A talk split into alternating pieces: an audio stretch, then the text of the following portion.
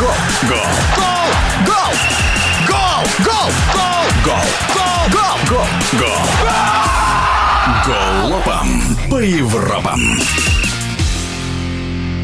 Чемпионат Италии по футболу в этом сезоне – некий пример для подражания. Заслуженный тренер Украины и России Вячеслав Грозный в нашем эфире о зимних переходах.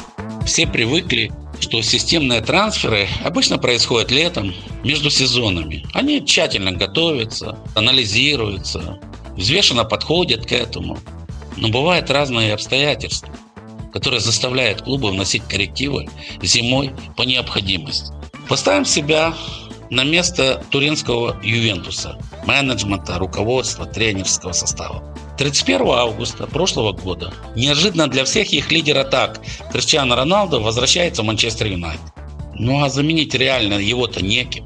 Как его, Месси, таких Неймара не так просто. Как ты заменишь? Ну невозможно просто. Аллегри пытается с помощью командных усилий, командной игры и за счет Дэна Кулусевски, Альвара Мараты, Бернандески, Мойзе Кина, Паула Дибала. Но получает серьезнейшую травму, выбывает до конца сезона лидер атак Федерико Кьеза. Ну и что вы прикажете делать, когда амбиции руководства клуба всегда максимальные? Ждать до лета и осуществлять трансфер? Да нет. Активно действовать на трансферном рынке с зимой, учитывая, что форвард должен быть ну, приблизительно модели Криштиану Роналду. Забивной, достаточно молодой и амбициозный. Вы сразу же назовете Эрлинда Холланда из Дортмундской Боруссии. И, честно говоря, будете правы. Ну, правда, с единственной поправкой. А он не хочет играть в Италии. Он хочет играть в Испании. В Реале или Барсе. Ну, если туда не позовут, ну, возможно, Манчестер Сити или Челси, или Манчестер Юнайтед. Ну, пока он не стремится в Италии. Поэтому этот вариант сразу отпадает. Уверен, что Ювентус его прорабатывал.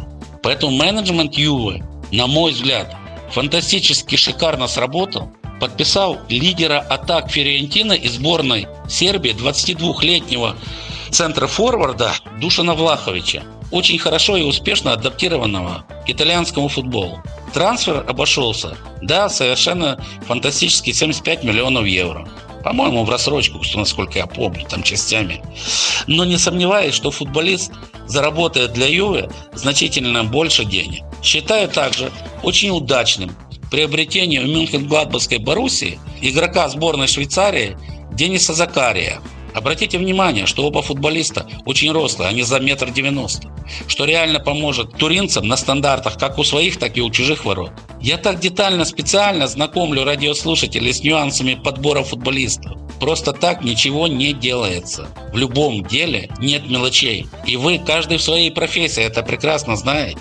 И сразу же, параллельно, когда шла подготовка прихода новых футболистов, дается возможность ряду игроков получить игровую практику в других клубах и в других чемпионатах. В том числе разгружая финансовую нагрузку клуба за зарплатную ведомость. Ну раз куплен Влахович, значит не будет играть Дэн Кулусевский. И Антонио Конте с удовольствием забирает к себе в Тоттенхэм не бесплатно, вот, э, в аренду на полтора года. Очень талантливого нападающего сборной Швеции. Он принесет пользу, он будет играть. У него есть все качества. Приобретение Закарии заставило игрока сборной Уругвая Родриго Бентакура подписать контракт со шпорами. А одного из лидеров сборной Уэльса Арона Рэмзи уйти в аренду у Глазго Рейнджерс. Видите, как все делается? Это делается практически одновременно. Это вся незаметная работа, как и работа в каждой профессии. Как Ринус Михелс сказал, все, что смотрится легко, дается очень тяжело. Да, это правда, безусловно. Ферентина же, продав Влаховича, сразу же купила за 14 миллионов евро похожего по структуре форварда бразильца Артура Кабрала и швейцарского Базеля, и к тому же взяли в аренду у берлинской Герты форварда сборной Польши Кшиштофа Пентека, уже игравшего, кстати, в Италии, и за Джено, а затем перешедшего в Милан.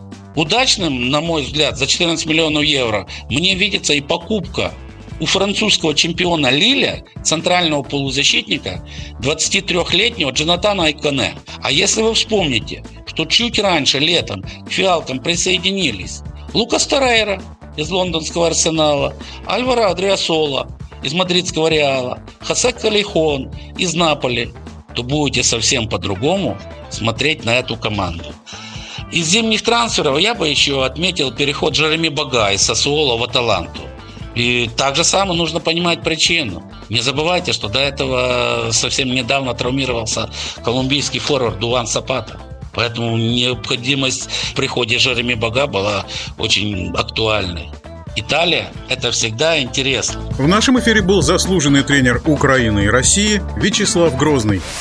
Голова по Европам.